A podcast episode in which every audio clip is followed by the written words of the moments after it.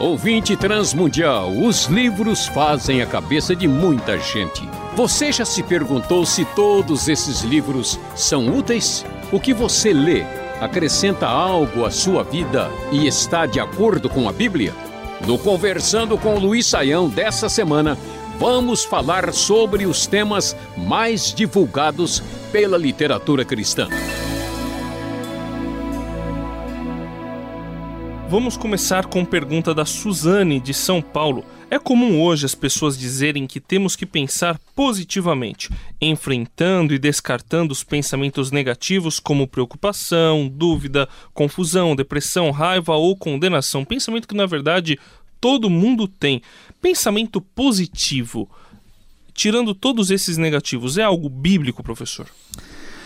André, vamos aí conversar aí para ajudar a Suzane e tantas outras pessoas que estão pensando sobre essa questão com dúvidas, né? Como é que a gente lida com isso? Veja, a nossa sociedade hoje é uma sociedade que está sofrendo muito, né? A gente sabe que muitas pessoas são vítimas da ansiedade, é, vivem com preocupações intensas, têm um estresse pessoal assim do tipo uh, difícil de lidar por causa da sociedade confusa né, e estressante que a gente está uh, vivendo. Então, de modo geral, pensamento positivo, quando a gente entende quando é como uma coisa que é, tem a ver com uma atitude positiva perante a vida, é muito bom. Porque muitas coisas que são negativas em nós são um fantasma que a gente criou, né? Então tem pessoas que têm temores de coisas que não fazem sentido, têm medos, fobias, coisas absurdas assim, né, que não não existe. Então nesse sentido, é verdade que psicologicamente falando, nós precisamos ter uma atitude positiva para com a vida. Né? E há muito mais o cristão, né? o cristão que sabe que Deus o ama, sabe que Deus existe, sabe que o Espírito de Deus está agindo na sua vida, sabe que Deus age em seu favor, em, né, fazendo com que todas as coisas cooperem para o seu bem. Então ele deve ter uma atitude positiva perante a vida. Mas a gente tem que tomar um certo cuidado, porque qual é o problema de novo? A gente já falou é o extremismo, quando você pega uma determinada verdade, a radicaliza ao extremo e daí você vai dizer que um bom cristão só pode pensar positivamente. Então o sujeito põe a sua seu carro estacionado numa rua perigosa, né, com 200 bandidos fazendo fila ali para roubar e diz: "Não, mas o meu carro não vai ser roubado porque eu tenho certeza, eu tenho fé, tenho pensamento positivo de que está tudo seguro". Mas você está se arriscando, né? Você não não toma cuidado, né? Vai viajar com o pneu careca, vai com pensamento positivo, daqui a pouco você vai ver o que que é uma capotada positiva ali na frente, né? Então, certas atitudes equivocadas não podem assim ser levadas a sério. E até porque a gente tem que considerar que a realidade não é definida apenas em função do pensamento. Ela acontece. Então, às vezes, você tem uma preocupação que é uma boa preocupação. Jesus diz: quem é que vai enfrentar o exército e não se prepara para isso? É preocupação no sentido positivo da, uh, da palavra. Né? Às vezes, você vê uma pessoa fazendo uma coisa, maldade e, e, e terrível e injustiça, você se fica indignado com aquilo. O salmista fica indignado. Deus fica. Então, essa indignação ela é positiva. Você não precisa ficar o tempo todo, não, olha, com aquele mantra positivo, não, está é, tudo bem, eu estou sempre feliz, sempre alegre. Não, isso aí, André, vamos falar sério, isso é, é, doideira, não existe um negócio desse, né? Aí é uma coisa, Jesus chegou no, no, no, no sepultamento de Lázaro, né? O que, que Jesus fez lá? Ficou com um pensamento positivo? Jesus chorou. Pô, Lázaro morreu, o pessoal. Então, é esse tipo de, de desconexão com a realidade, em nome do pensamento positivo, aí, André, vamos dizer, de fato a coisa está fora do lugar. Então vamos ter uma atitude positiva perante a vida, mas sem esses exageros, esses desequilíbrios, porque isso, falando claramente, não é saudável nem psicologicamente, nem espiritualmente. Vamos esquentar um pouco nossa conversa aqui, professor Saião. Após uma leitura, o Estevão do Rio de Janeiro ficou admirado com o que o cristão é capaz de fazer em nome de Jesus. Ele quer saber mais sobre como funciona a autoridade espiritual e por que muitos evangélicos não a usam para obter vitória em suas vidas. Bom, André, vamos lá. Vamos lá porque a coisa de fato vai esquentar. É verdade, é verdade, sim, que nós temos autoridade espiritual. Nós não precisamos ter medo das forças das trevas, porque aquele que está em nós é maior do que aquele que está no mundo. A gente pode proclamar o evangelho corajosamente, a gente pode estar tranquilo que Deus que nos ama nos segura e nos sustenta na nossa vida, não somos nós que nos sustentamos a nós mesmos. Nós temos autoridade para orar em nome de Jesus, até para repreender espíritos maus em nome de Jesus, orar em favor de pessoas enfermas. Nós temos a autoridade de anunciar a verdade de Deus que salva o homem em nome de Jesus, e isso é muito claro na Escritura. Mas, de novo, o que, que acontece?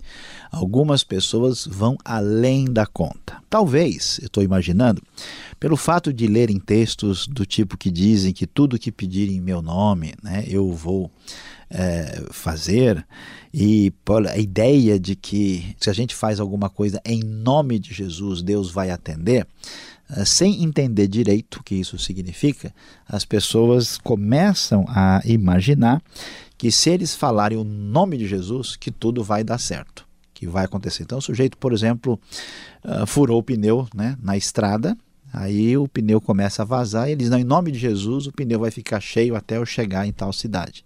Mas espera aí, Deus não vai né, impedir o funcionamento do mundo, né, porque a pessoa disse o nome de Jesus. Ele chega do 12 andar do prédio, pula de lá, em nome de Jesus eu não vou cair. A coisa não funciona bem assim. Quando a Bíblia diz é, que uh, Deus nos atende em nome de Jesus, preste bem atenção, meu amigo ouvinte, o que, que a Bíblia quer dizer com isso. Isso significa que nós estaríamos fazendo a oração que Jesus faria. Fazer algo em nome de Jesus é como, ah, vamos dizer, é, receber uma espécie de procuração, fazer algo em sintonia alinhado com Jesus. Porque vamos supor, eu detesto meu vizinho, que faz muito barulho de noite. Eu quero que ele vá para a glória o mais cedo possível. Então eu vou orar em nome de Jesus né, para que ele vá embora e Deus o, o, o leve, né? E que ele vá para a eternidade. Imagine só se Deus fosse atender a oração de todo mundo só para usar o nome de Jesus, algo que já tinha de vizinho ido, já ido para o outro lado, meu amigo, que já tinha de gente sumido da sua, da sua, do seu emprego, né, da sua da sala onde você estuda, porque não é assim, né? A Bíblia diz se a gente pediu uma coisa que não é da vontade de Deus, ele não, não vai atender se pedimos alguma coisa de acordo com a sua vontade, né? Tiago vai dizer que vocês pedem e não recebem porque pedem mal. Então não adianta usar o nome de Jesus como um mantra, como se fosse uma palavra mágica, como se a pessoa dissesse aquilo e aquilo acontecesse. Não, não é bem assim. A oração que funciona, a autoridade espiritual, ela é dirigida pelo Espírito Santo, ela está alinhada com os propósitos de Deus e ela tem a ver com o triunfo do reino de Deus e não com os interesses particulares, egocêntricos de alguém que simplesmente vai chegar, usar o nome de Jesus e a coisa vai acontecer porque ele disse. Não é bem assim. Isso seria um mau uso do nome de Jesus. E quando o, o nome de Jesus é mal usado, lembra daqueles indivíduos em Atos lá que usaram o nome de Jesus com os demônios, levaram uma surra dos demônios? Está aí uma prova concreta de que só falar o nome de Jesus não significa muita coisa.